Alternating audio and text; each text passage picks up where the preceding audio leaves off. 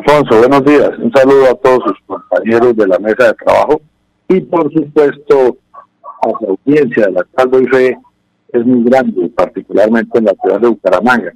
Y como usted lo decía, hay que hacer un recuento. Lamentablemente esta norma con muchas otras estaban con algunas que se en el Congreso de la República y terminan convertidas en honores a la bandera o letra muerta. Les hablo de la ley 1885 del 2018 que establece la elección de los consejos municipales y locales de juventud. Pues el actual registrador nacional, el doctor Alexander Vega, a pesar de los inconvenientes de la pandemia, todas estas situaciones que se vienen presentando, y además como una respuesta a ese estallido social que dicen en el cual están participando los jóvenes del país y de todas las ciudades, pues qué dijo que esto para que ellos puedan participar activamente en todas las decisiones de, su ciudad, de su localidad. Es por esto que se van a realizar el 28 de noviembre el Consejo Nacional de Juventudes, en el cual pueden participar los jóvenes entre 14 y 28 años para votar.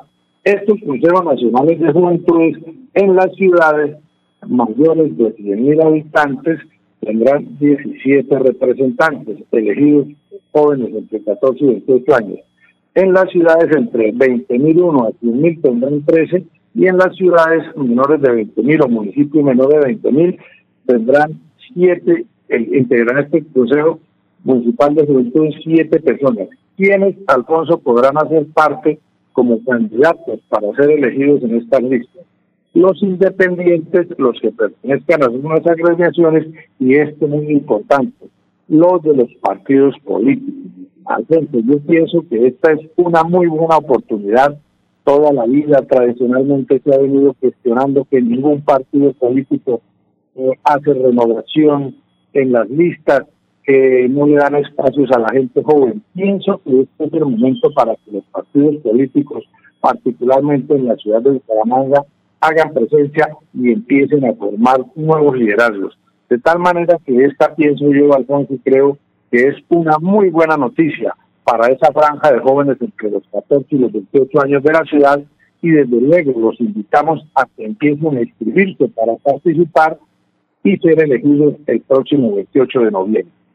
Eh, doctor Nacho, estas, eh, eh, estos consejos de juventudes, ¿a qué se van a dedicar y cuándo se reúne y cuál es la vigencia? Mire, Alfonso, desde luego eh, una vez elegidos el 28 de noviembre, pues ellos tomarán posesión ante el respectivo alcalde y la función pues de lengua es representar los intereses y la protesta de la juventud ante los entes territoriales, concertar la inclusión de las agendas territoriales y nacionales de las juventudes con las respectivas autoridades políticas y administrativas, fomentar la organización juvenil. Es decir, con esta ley, Alfonso, una en el caso de Bucaramanga, para particularizar las 17 personas elegidas van a tener participación en las decisiones del municipio y van a ser un cuerpo deliberante ante los alcaldes respectivos. Ah, y, aquí en Bucaramanga, ¿cuántos tienen derecho para la elección? ¿A cuántos, cuántos cupos son? Bucaramanga, Alfonso, va a tener cupo a 17 jóvenes en este Consejo Local de Juventud. Bueno, mucha, ¿alguna inquietud de parte de Laurencio o de Jorge? ¿No? Bueno, eh, doctor eh, Ignacio Arturo, y más información en la página de la registraduría, ¿no?